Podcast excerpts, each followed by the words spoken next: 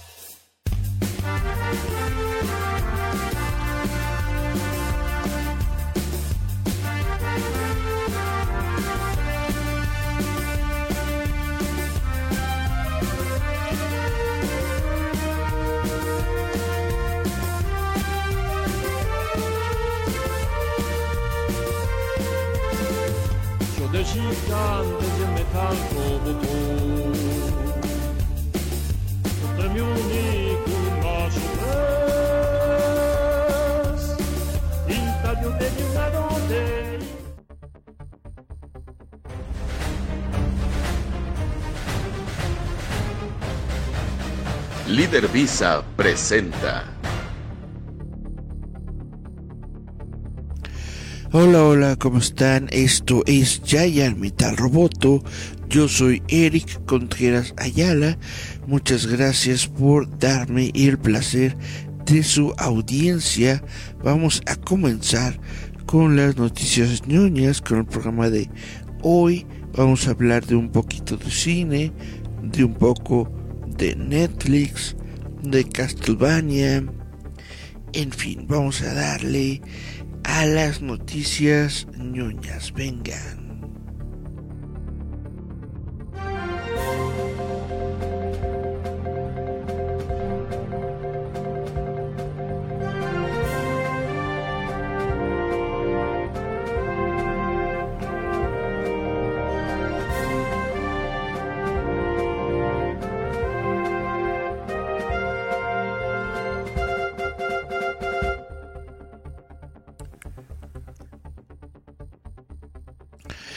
Perfecto, vamos a comenzar el día de hoy con el anime de Devil May Cry de el creador de Castlevania que va a llegar muy pronto a Netflix. El showrunner de Castlevania de Netflix, Adi Shankar, está desarrollando oficialmente una nueva serie de anime para Netflix basada en Devil May Cry. Anunciado durante el evento virtual Drop 01 de Netflix, el anime de Devil May Cry también recibió un breve adelanto que muestra a un Dante sonriente volteándose mientras dispara sus armas, que pueden ser Ebony and Ivory, y esquiva los ataques de un enemigo fuera de la pantalla. No sabemos exactamente cuándo llegará esta nueva serie a Netflix, pero el transmisor promocionó una descripción del anime que sin duda entusiasmará a los fanáticos que están por venir. Y dice, en esta adaptación animada del popular juego de Capcom, fuerzas siniestras están en juego para abrir el portal entre los reinos humano y demoníaco. Esta es la descripción oficial. En medio de todo esto está Dante, un huérfano cazador de demonios a sueldo, sin saber que el destino de ambos mundos pende de su cuello. Entonces, este anime de Devil May Cry está siendo desarrollado por Netflix, Capcom, Studio Mir y Shankar.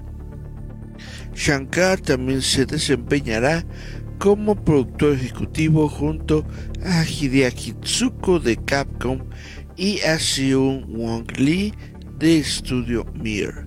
Itsuno se desempeñó como director de múltiples juegos de Devil May Cry y Lee pertenece a un equipo que también ayudó a crear The Legend of Korra, My Adventures with Superman, Voltron Legendary Defender de Netflix y The Witcher Nightmare of the Wolf.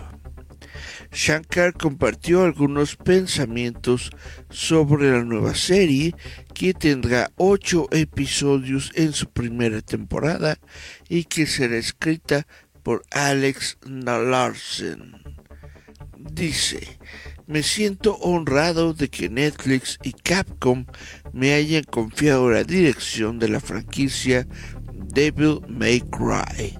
Alex Larsen y yo amamos a estos personajes, somos parte del fandom y prometemos superar el listón excepcionalmente alto que nos fijamos.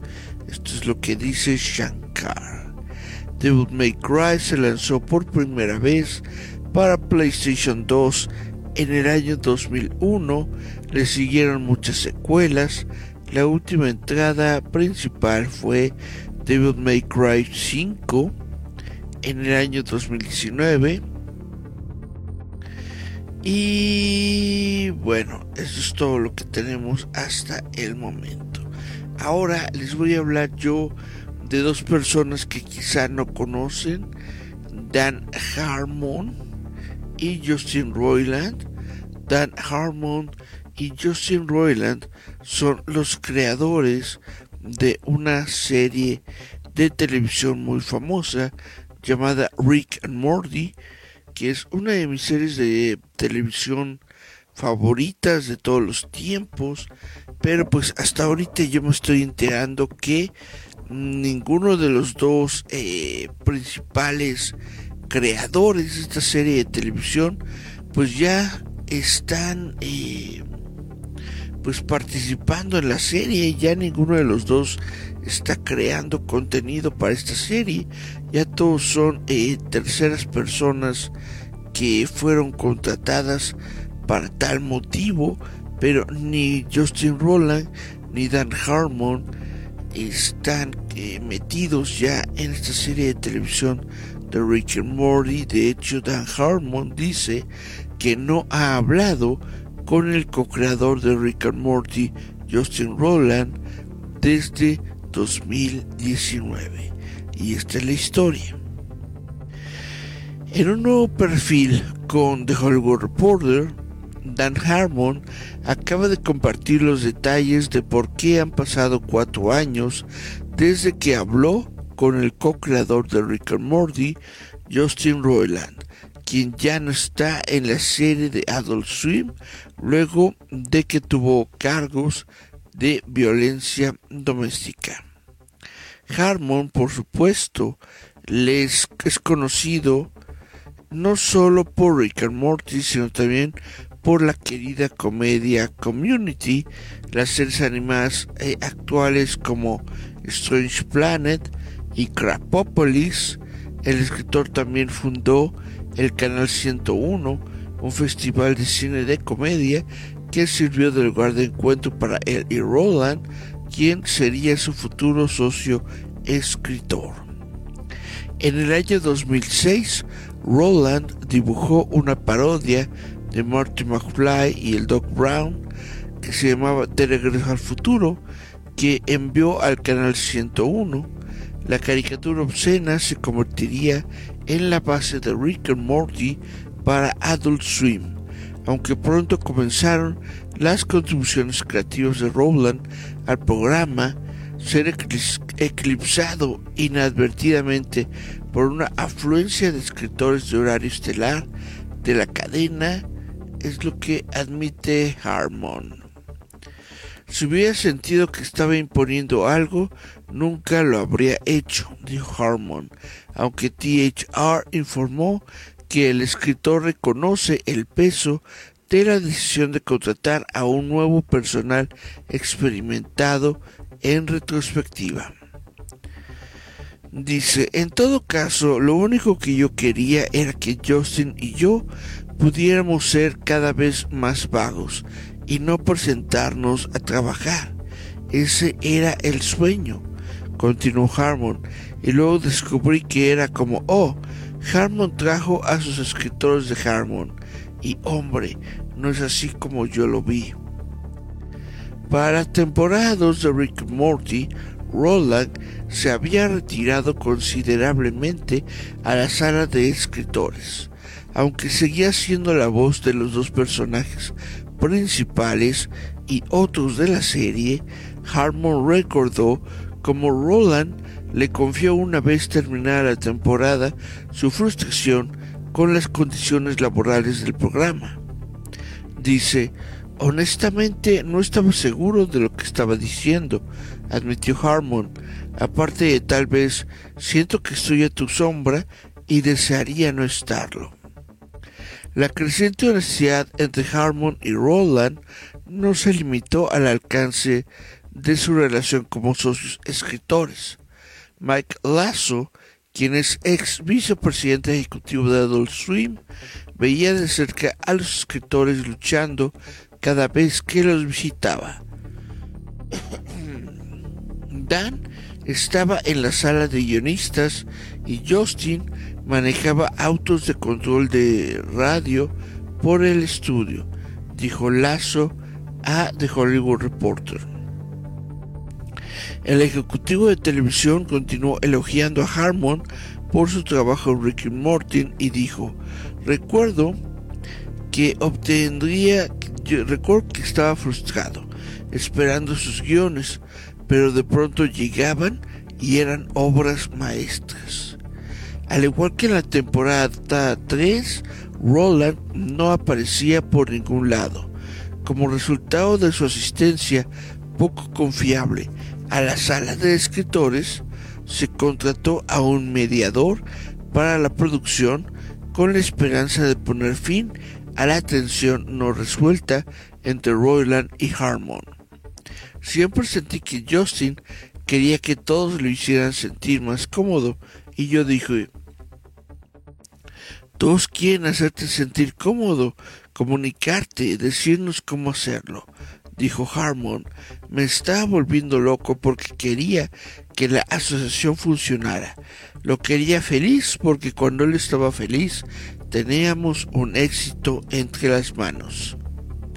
En el año 2017, Rick y Morty se había convertido en la comedia televisiva número uno entre los millennials, según un informe de Vulture, a pesar de los desacuerdos personales de Roland y Harmon, los dos experimentaron un breve periodo de alegría trabajando juntos nuevamente en otros 70 episodios mientras disfrutaban del gran éxito de su programa. Pero Roland y Harmon hablaron por última vez por mensaje de texto en el año 2019, una conversación que según Harmon lo persigue hasta el día de hoy. Eh, dije cosas que nunca había dicho antes sobre ser infeliz y recuerdo haberle dicho la última vez que hablamos en persona algo así como estoy preocupado por ti y no sé qué hacer al respecto, excepto te daré toda la cuerda y también te diré que tengo miedo de que no vuelvas.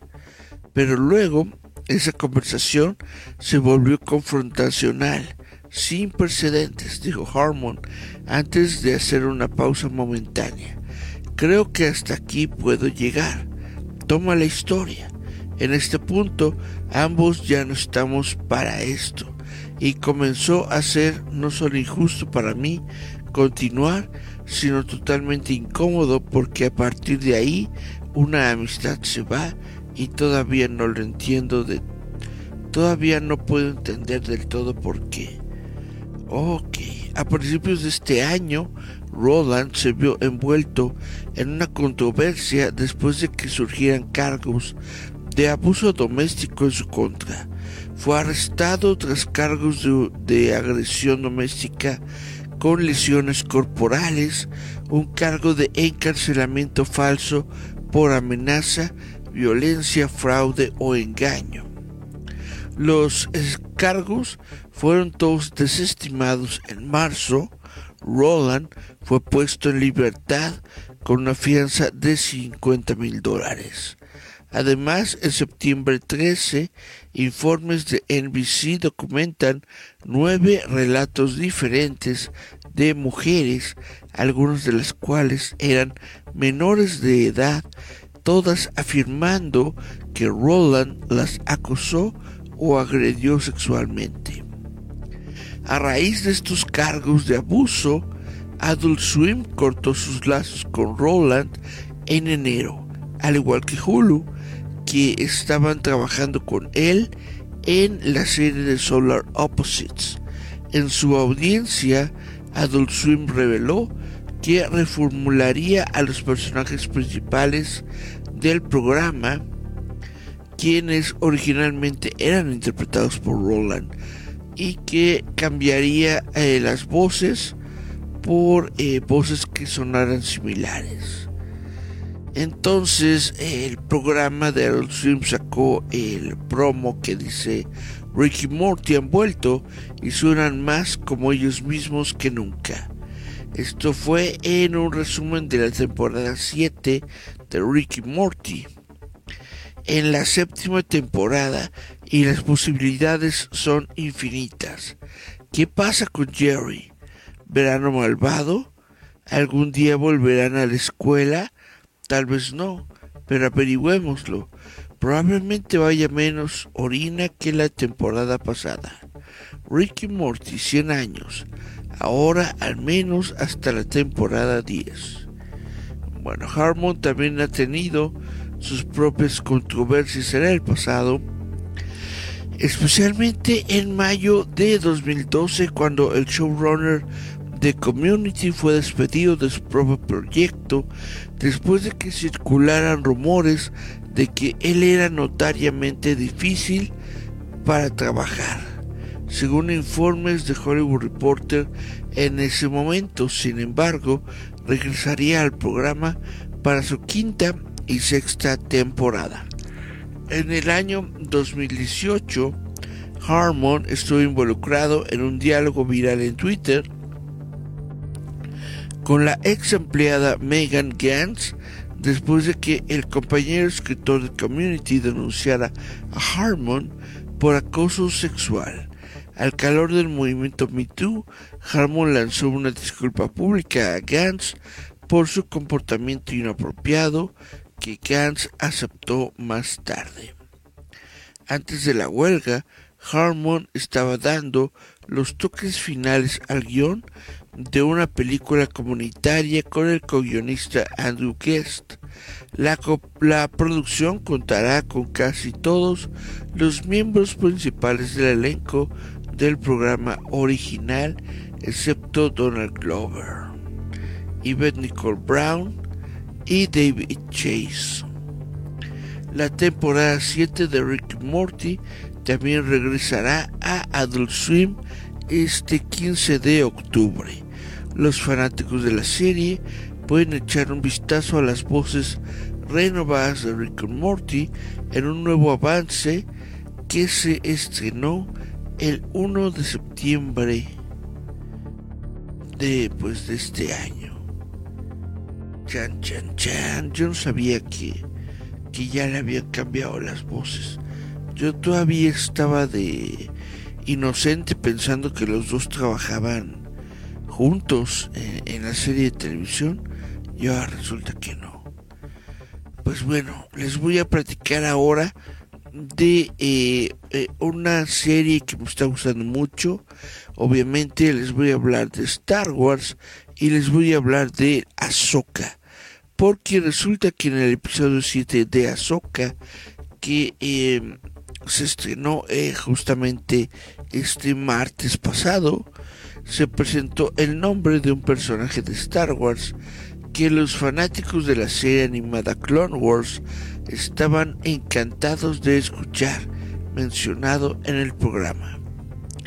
Para darles un poco de contexto, la serie de televisión de Clone Wars, la serie animada de televisión de Clone Wars, tiene muchos personajes nuevos que solamente aparecen en Clone Wars, solamente son mencionados dentro del contexto de las guerras clónicas que solamente aparecen en las historias relacionadas a este eh, periodo de tiempo de las guerras clónicas.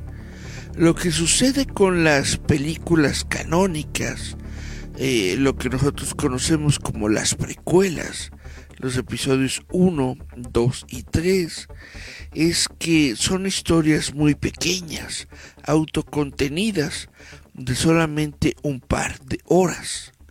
Las guerras clónicas completas ocurren entre los episodios 2 y 3, justamente de las precuelas. Entre el episodio 2 y el episodio 3. En el episodio 2 se da eh, el primer enfrentamiento que desencadena las guerras clónicas. Y el episodio 3 de Star Wars termina con la última guerra de las guerras clónicas, con la última batalla de las guerras clónicas, que es justamente la masacre contra los Jedi. Entonces, eh, muchos personajes, como eh, en la misma Ahsoka, solamente son mencionados, solamente aparecen dentro de este contexto pequeño que son las guerras clónicas. Eh, por lo tanto, para muchos fanáticos, para muchas personas que son seguidores de las guerras clónicas, que sean mencionados o que aparezcan estos personajes dentro del universo live action, pues es algo bastante interesante, es algo muy bonito que los remonta justamente a las guerras clónicas, porque las guerras clónicas no fueron algo así nada más esporádico. Las guerras clónicas es una serie de televisión que tiene como siete temporadas, si no me equivoco, siete u ocho temporadas. Cada temporada abarcó un año las guerras clónicas es un conflicto que abarcó varios años. Entonces, en el penúltimo episodio de Ahsoka, en, el, en la segunda mitad de su título, mientras Ahsoka Tano está entrenando, eh, utilizando un holograma eh, de Anakin Skywalker, hecho por Anakin Skywalker en una grabación histórica, pues Anakin eh, habla sobre algunos de, de los villanos de la serie de televisión y justamente le dice, tú tienes que ser más fuerte porque no te vas a enfrentar solamente a las personas de aquí, no te vas a enfrentar solamente al general Gribus o solamente al general Dooku, también podrías encontrarte con Asajj Ventress. Y entonces solamente la mencionaron, así solamente fue de nombre, pero me mencionaron a Asajj Ventress. Y la mención de Asajj Ventress en particular llamó la atención de los espectadores que eh, celebraron escuchar su nombre en Star Wars de acción real. Ventress desarrolló seguidores después de aparecer en la película animada de 2008 de las guerras clónicas y también eh, después de convertirse en un antagonista recurrente pues en la serie posterior del mismo nombre. En la serie eh, en la pequeña serie de Gendy Tartakovsky de las guerras clónicas, Asajj Ventress es introducida, pero además eh, cobra una, yo siento que un significado bastante, bastante grande, convirtiéndose en aprendiz de el conde Dooku y quien a su vez pues busca destruir o enfrentarse a Anakin Skywalker, pero obviamente enfrentarse a Anakin Skywalker es una tarea que resulta bastante, bastante difícil. Pues bueno, esto es este la nota. Azak Ventres. Azak Ventres fue mencionada en eh, la serie de Ahsoka. Sin embargo, eh, pues yo los invito, los conmino a seguir disfrutando de esta serie de televisión de Ahsoka que se está transmitiendo directamente por medio de Discovery Plus todos los martes. Los invito a visitar esta serie porque ya la próxima semana, el próximo martes, es su último episodio. Ya el próximo martes se termina la serie limitada de Ahsoka. Tenemos que ver qué es lo que ocurre con ella, qué es lo que ocurre con el gran almirante Tron y hacia dónde se dirige la historia a la que nos quiere llevar Dave Filoni con eh, su anunciada película de Star Wars que muchas personas sienten piensan que esta película de Dave Filoni sobre Star Wars va a ser heredero del imperio que justamente es una novela una novela que se presentó durante los años 90 es de las pocas historias que nosotros pudimos tener en este periodo entre películas cuando uno era fan de Star Wars pero no tenía mucho contenido de Star Wars que ver. Teníamos el heredero del imperio o la eh, primera parte de la trilogía de Throne entonces hay que ver eso es lo que los fans quieren. Los fans quieren ver en pantalla grande la trilogía de Heredero del Imperio. ¿Nos lo van a dar? Yo honestamente me mantengo cauteloso en lo que son mis apuestas, en lo que son mis... Eh, lo que yo pienso que va a ocurrir. Me mantengo con cautela porque si algo nos ha enseñado Star Wars, es que no siempre, sino es que prácticamente nunca ocurre lo que los fans creen que va a pasar.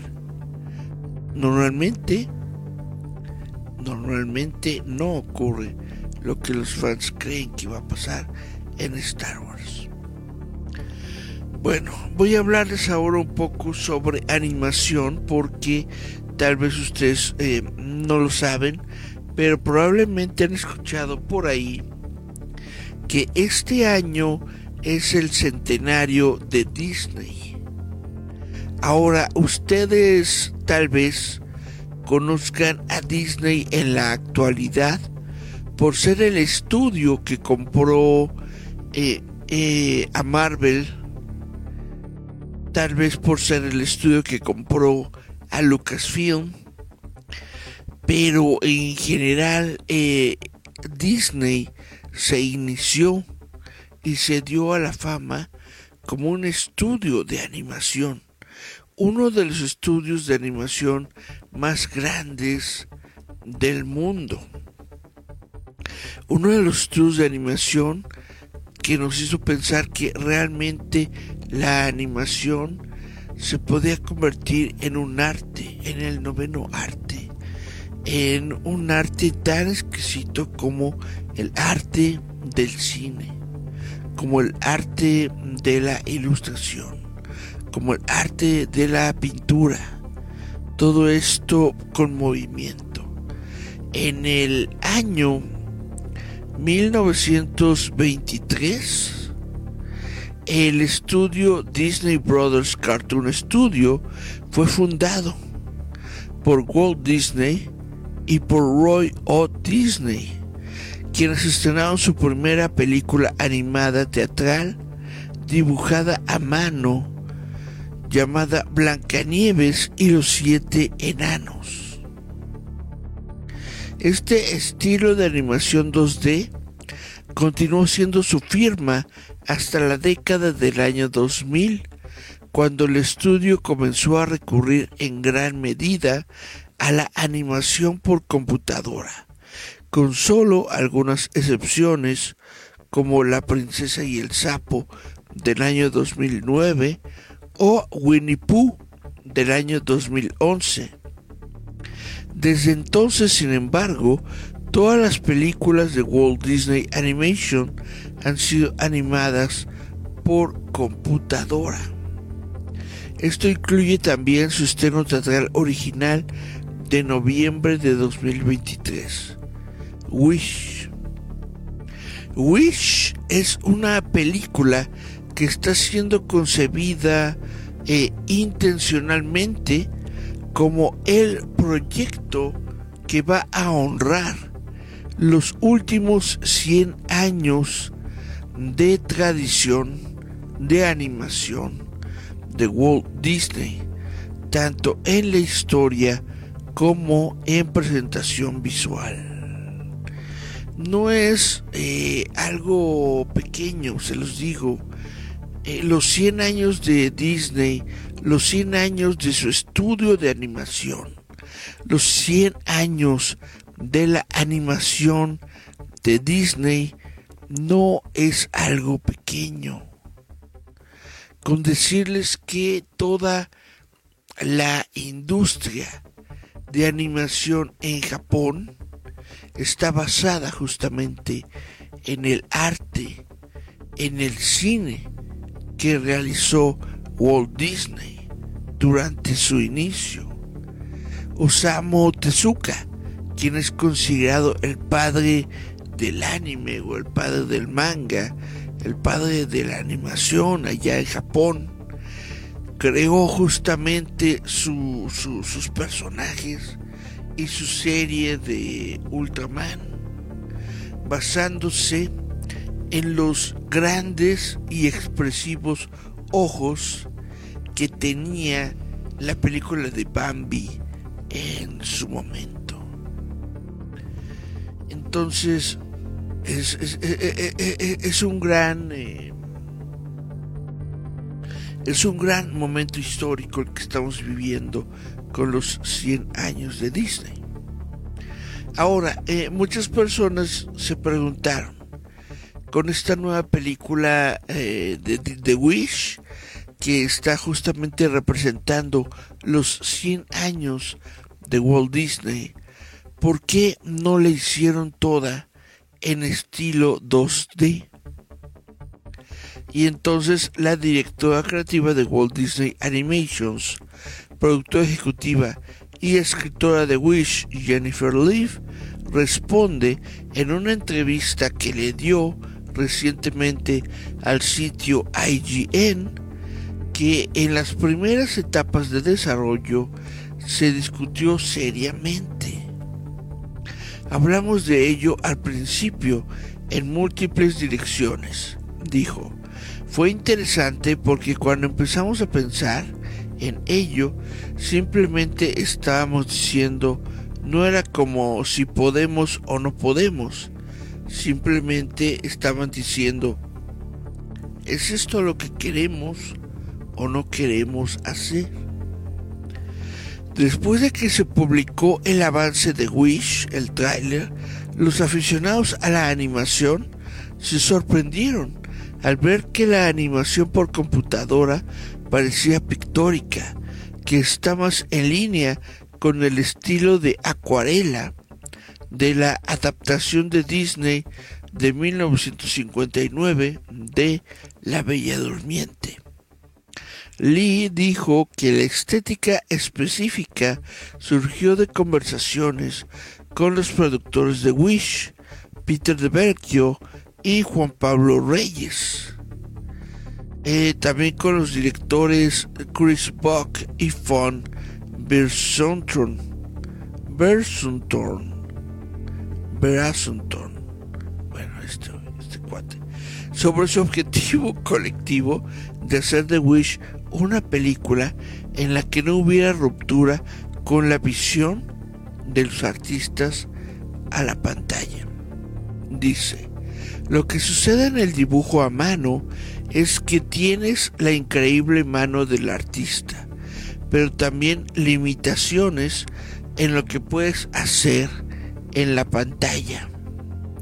Explicó Lee, lo que sucede en CGI es que tienes oportunidades visuales increíbles e ilimitadas que elevan e incluso hasta el punto para algunos al realismo, que no es lo que queremos hacer. Lo más importante para nosotros era encontrar una manera de utilizar la tecnología que pudiera hacerlo todo. Conectarse con la verdadera visión del artista, pero que también incorporara lo que finalmente pueda eliminar todas las limitaciones. La historia de Wish encaja en esta larga historia de Disney de adaptar y crear cuentos de hadas originales que se centren en un personaje con un deseo apasionado, un deseo desesperado tal vez, que eh, se vuelve realidad. En este caso, Asha interpretado por Ariana DeVos, es una soñadora empática que vive en el imaginario reino de Rosas, en algún momento entre el año 1200 y 1300. La tierra idílica está gobernada por el carismático rey magnífico, interpretado por Chris Pine, quien tiene el poder de tomar y conceder deseos. Lee admitió que incluso después de que se comprometieron a usar animación por computadora para hacer Wish, consideraron usar animación tradicional para darle vida al personaje de Star. En esta última instancia dijo que el 2D tenía demasiadas limitaciones en términos de movimiento de cámara y caracterización. Sin embargo, Lee dijo que su próximo corto, Once Upon Studio, terminó convirtiéndose en el proyecto que celebra las tradiciones 2D y 3D de Disney. No sabíamos si funcionaría y así fue. De ninguna manera queremos rehuir o darle la espalda al dibujo a mano, enfatizó Lee. Lo amamos, es parte de nuestro ADN. Mantener vivo ese legado es absolutamente fundamental. Pero con cada película, serie o cortometraje, utilizaremos la tecnología que creemos que es absolutamente adecuada para aquello que intentamos lograr. Entonces, eh, Wish, la película Wish, que representa los 100 años del estudio Walt Disney de animación, se estrena exclusivamente en cines el 22 de noviembre del año 2023. Entonces, se lo recomiendo mucho, hay que verla. Hay que ver Wish, hay que verla en el cine, hay que ver animación en cine. ¿Por qué? Porque vale la pena. ¿Por qué? Porque la animación es buena. ¿Por qué? Porque la animación es genial y verla por parte de grandes artistas pues es lo mejor que podamos nosotros hacer en nuestras vidas. Ah, pero yo por eso siempre tengo tan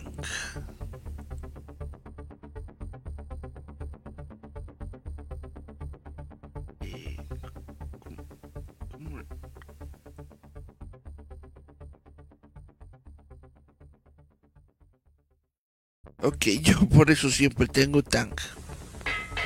Jaime. Sí, señora. El niño tiene sed y no hay duraznos. Pero Tan le va a encantar por su gran sabor a durazno. Mm. No se lo merece. Quiero más. Ah, por eso siempre tengo Tan, el gran sabor a durazno. Perfecto, ahora les voy a hablar de Los Indestructibles 4. Porque resulta que Los Indestructibles 4 está debutando con un mínimo de 8,3 millones de dólares en la taquilla. Esto es en su primer fin de semana en los Estados Unidos, marcando un nuevo mínimo en la franquicia para una serie de acción protagonizada por Sylvester Stallone y Jason Statham. Según lo informado por el sitio Comscore, la cuarta película de Los Indestructibles sufrió el peor fin de semana de estreno de la franquicia en los Estados Unidos, recaudando unos mediocres 8,3 millones de dólares, perdiendo la lucha por el primer puesto ante la, la Monja parte 2 que también recaudó 8.2 millones de dólares, pero La Monja parte 2 ya lleva su tercer fin de semana. Tras una aterradora y buena victoria de taquilla de fin de semana que la coloca en 32,6 millones de dólares ganados en taquilla. Los Indestructibles 4 marca la primera entrada de la serie en casi una década, pero continúa la caída en los debuts de taquilla, ganando solamente 7,5 millones menos que Los Indestructibles 3 del año 2014, que terminó al final con 15,8 millones en su primer fin de semana, colocándola detrás del inicio de la franquicia de 2010 que tuvo 34,8 millones, y su secuela de 2012, que tuvo 28,5 millones. La baja recaudación de los Indestructibles 4 contribuyó al peor fin de semana en taquilla de todo el año, uniéndose a Hunting in Venice, que solamente recaudó 6,3 millones de dólares, Hunting in Venice es esta película de eh, la escritora Agatha Christie, del inspector Poirot, y que solamente ha llegado a los 6,3 millones de dólares. El ecualizador 3, que recaudó 4,7 millones. Y Barbie, que sumó otros 3,2 millones de dólares. Los indestructibles busca reunir a los héroes de acción más notables de los años 80, 90 y 2000. La serie principal es Sylvester Stallone, quien comenzó a unir a los demás actores en Los Indestructibles en el año 2018 revelando que la serie definitivamente no estaba terminada, a pesar de que la tercera entrada fue la película de menor recaudación de la trilogía, lo que posiblemente demuestra fatiga de la franquicia. Y dale, dale con la fatiga. La gente no tiene fatiga. La gente no tiene fatiga de ir al cine. Usted dígale al, a Gerardo Valdés Uriza usted dígale al líder fantasma, oye, te voy a poner otra película estelarizada por Sylvester Stallone. Y él va a decir, sí, venga, cómo no, nos la aventamos. La gente no tiene fatiga. La, la, la cuestión viene en la historia. La gente quiere espectáculos, quieren quieren historia, quieren aventuras que al mundo asombren, quieren ver cosas nuevas. Eso es lo que está sucediendo. no es que exista una fatiga en el cine. No hay una fatiga en el cine de superhéroes, no hay una fatiga en el cine de héroes de acción, no hay una fatiga en el cine musical, no hay una fatiga en el cine de western. Lo único que sucede es que la gente quiere ver nuevas cosas, quiere ver nuevas historias. Entonces necesitan que les den nuevas historias. Quieren algo novedoso y perturbador a los ojos, a sus sentidos. En fin, la cuarta película reúne a Stallone con Statham, con Dolph Lundgren y Randy Couture, mientras presenta varios miembros nuevos del equipo con diferentes estilos y tácticas de combate como Curtis 50 Cent, Jackson Megan Fox, Tony J, Jacob Scipio, Levi Tran, Andy García, Andy García e Iwo Iwais como el villano más nuevo de la serie. A pesar de que hay sangre nueva en la mezcla, la última película no logra tener un gran éxito en taquilla y también es la peor reseñada de la serie con una calificación de crítica del 16% en Rotten Tomatoes, pero bueno, yo no me iría nunca con lo que dice Rotten Tomatoes. Yo le digo a usted, finísima persona que me está dando el placer de su audiencia, yo le digo a usted, vaya y vea la película y convéncese por sí mismo de si vale o no la pena. En mis tiempos, lo único que teníamos era el periódico. Y lo único que teníamos era el póster o un banner de la película. Y eso era todo. Con eso nosotros teníamos que saltar a la conclusión de si la película eh, era digna de nuestro bolsillo. Y normalmente lo era, porque pues no teníamos nada más que hacer en esa época, ¿no? En los ochentas, en los noventas, ir al cine era realmente una forma de entretenimiento porque lo único que tenías en la televisión era ver eh, los eh, programas de variedades entonces, o, ibas al cine a perder un ratito el tiempo, o te quedabas todo el domingo viendo siempre en domingo, siempre, siempre, siempre en domingo. Bueno, eh, nos vamos a las redes sociales. Resulta que tenemos dos personitas nos están saludando. Miriam Taylor dice, Oli, Oli, oh, Miriam, ¿cómo te va? Espero que estés bien, espero que te encuentres bien, espero que estés este, recuperándote. Y Cari Santiago, Cari Santiago que nos dice buenas, buenas Cari, también te deseo a ti eh, que estés bien, que te estés pasando una buena tarde que estés teniendo una tarde tranquila, que se encuentren bien y que coman bien las dos. Es el deseo que les tengo yo. Y bueno, esto es pues Giant Metal Roboto. No tenemos de momento más mensajes.